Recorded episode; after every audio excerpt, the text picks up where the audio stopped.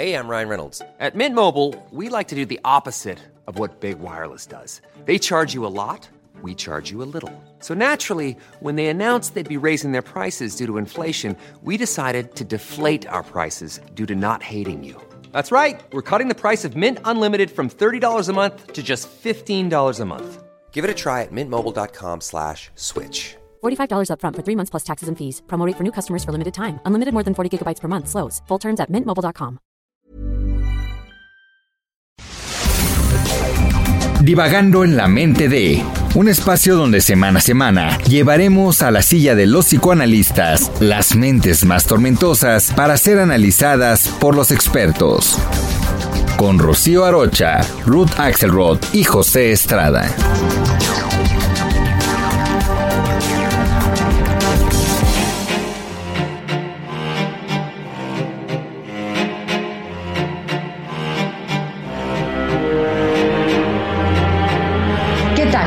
Estamos otra vez divagando en la mente de aquel que pone un altar de muertos en esta celebración que es tan, tan sensible, tan profunda, tan importante para cada uno de nosotros los mexicanos. Una celebración que está vinculada a la celebración católica, ¿verdad? Del Día de los Fieles Difuntos y de todos los santos. El primero, el día primero, vienen las almas de los niños que se nos han adelantado. El día dos vienen los adultos a eh, pues acercarse a, a, nosotros a través de el altar. Todo altar que se respete debe tener calaveritas, debe tener sal, debe tener agua, debe, debe tener papel picado, debe tener velas, debe tener flores, debe tener la foto del difunto y es un modo de hacerles un homenaje a aquellos que se nos han adelantado. El Día de Muertos me parece espectacular, una de esas posibilidades como mexicanos que no tenemos en otros pueblos, que no tenemos en otras civilizaciones, pero como mexicanos podemos venerar que nuestros muertos se han ido, evidentemente, toleramos el dolor, toleramos la pérdida, pero siempre tenemos la esperanza de que los vamos a ver. Imagínense qué linda manera de morir. Como mexicano sabes que te vas, pero sabes que regresas y esperas que tu familia, que tus amigos, el año que ya no estés tú, tú vengas de regreso jugando con la película Coco con la representación de que esto significa. Me parece sensacional. Hasta se le quita a uno el miedo de morirse porque sabe uno que va a regresar a abrazar, a beberse una copa el primero de, de, de noviembre y poder dar un lugar a esta cadena transgeneracional de los que se nos han ido de los que se quedan, ¿no? de los que vendrán. Creo que el Día de Muertos tiene un referente a la continuidad de la vida desde las generaciones anteriores, no muchas antes, porque no voy a hacer un, un, un altar tan grande, ¿eh? Rocío Pepe, lo voy a hacer a lo mejor de dos generaciones, no, no puedo hacer de tantas, ¿no? Pero ya con eso estoy en el equilibrio de saber quiénes fueron mis abuelos, quiénes fueron mis padres, mis identificaciones primarias, mis objetos amorosos, aquellas líneas del corazón que me ofrecieron y me permitieron crecer como persona, llegar a un lugar de éxito como ser humano, ¿no? Y poder después decidir hacer pareja y tener también una generación que nos sigue. Es decir, es una tradición que organiza las generaciones, una tradición que organiza el ir y el venir y que nos ayuda y nos provoca el manejo adecuado de los duelos. Porque los duelos no se resuelven luego, luego. Los duelos de alguien que se fue va a tomar un tiempo, va a tomar una estructura, un camino y año con año voy a poder repasar, pasar y repasar cómo voy yo en relación con el dolor y la organización de esa persona que me ha dejado una huella en mí, porque mis muertos están en mí. No estoy hablando de cosas psicóticas, estoy hablando de representaciones mentales, de esos lugares que me estructuran a mí de forma psíquica.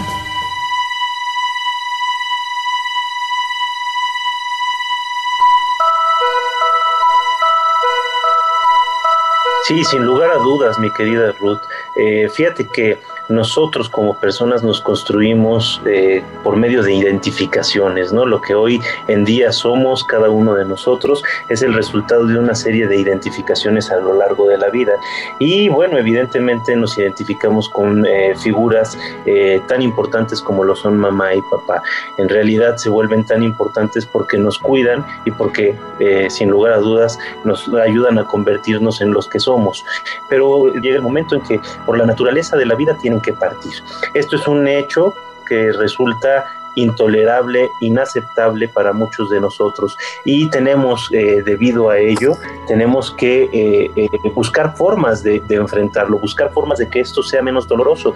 Yo creo que en esencia nosotros establecemos una tradición cultural tan mexicana como el Día de Muertos, precisamente porque necesitamos de un elemento, de una herramienta que nos ayude a asimilar el dolor de la pérdida y lo irremediable de la muerte misma. Entonces, a través de esta eh, tradición, de esta, este elemento cultural tan hermoso que que tenemos como mexicanos, se nos permite establecer un proceso de duelo y también establecer una conexión entre la vida y la muerte, entre estos seres queridos que ya no están en lo físico, pero que siguen estando presentes a partir de lo que nos han dejado producto de nuestras propias identificaciones. Es una tradición maravillosa, es una tradición llena de emociones felices, eh, tristes, de añoranza, de recuerdo, de esperanza y sobre todo de mucha, mucha unión familiar. Mi querida Rocío, ¿qué piensas? Estoy totalmente de acuerdo con ustedes. Hay que poner un altar de muertos. Hay que ponerlo con una foto de aquel que se nos ha ido, de aquellos que se nos han ido. Hay que enseñarles a los más jóvenes esta tradición y recordar siempre que nosotros no solamente somos eh, nuestros vivos, también somos nuestros muertos. Nuestros muertos nos acompañan, nuestros muertos están con nosotros y nos acompañan y mientras los recordemos siguen estando con nosotros y es un homenaje eh, tan, tan importante que en cada casa debe haber un altar de muertos en esta fecha.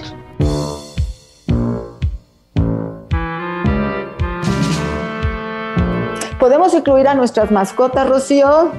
Absolutamente, ¿por qué no? Nuestras mascotas que nos ayudan tanto y que nos brindan tanta, tanta alegría. También, ¿por qué no una foto de aquel perrito, aquel gatito que estuvo acompañándonos? Fíjate que esta, esta esta posibilidad de poner al perrito en el altar me ayudó a trabajar con un par de pacientes que tuvieron las pérdidas de sus mascotas este año.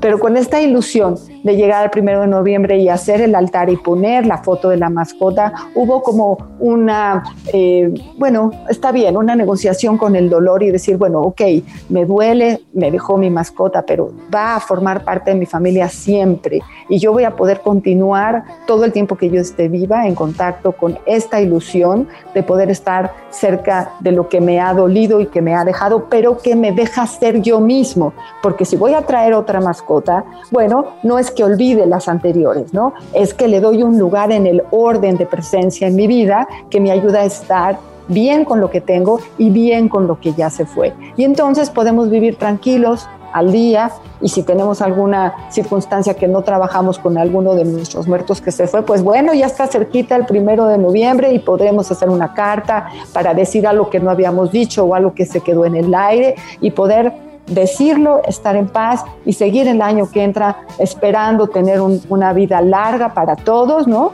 Especialmente este año que hemos tenido muchos muertos, pues bueno, nuestro pésame a todos aquellos que han perdido a alguien de más, digamos, por lo que estamos pasando. El COVID-19 nos ha hecho muchos estragos en México y hemos tenido pérdidas que no habíamos considerado. Lo lamentamos mucho, pero este primero y 2 de noviembre quizá podamos reconciliarnos con aquellos que se tuvieron que ir y que nos dejaron todo un gran aprendizaje y una oportunidad de pensar qué nos está pasando como civilización. Bueno, hasta aquí este martes de Divagando en la Mente de el Día de Muertos. Hasta la próxima.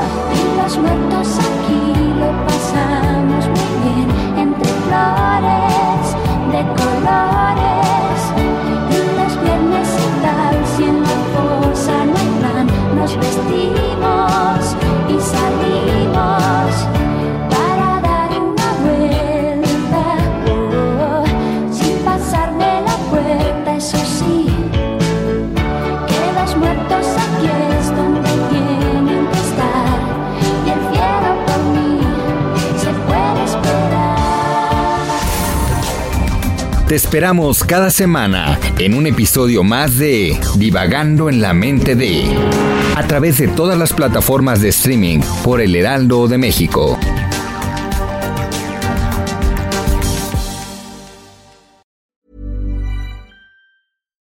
Botox Cosmetic, out of botulinum toxin A, FDA approved for over 20 years. So, talk to your specialist to see if Botox Cosmetic is right for you. For full prescribing information, including boxed warning, visit BotoxCosmetic.com or call 877-351-0300. Remember to ask for Botox Cosmetic by name. To see for yourself and learn more, visit BotoxCosmetic.com. That's BotoxCosmetic.com.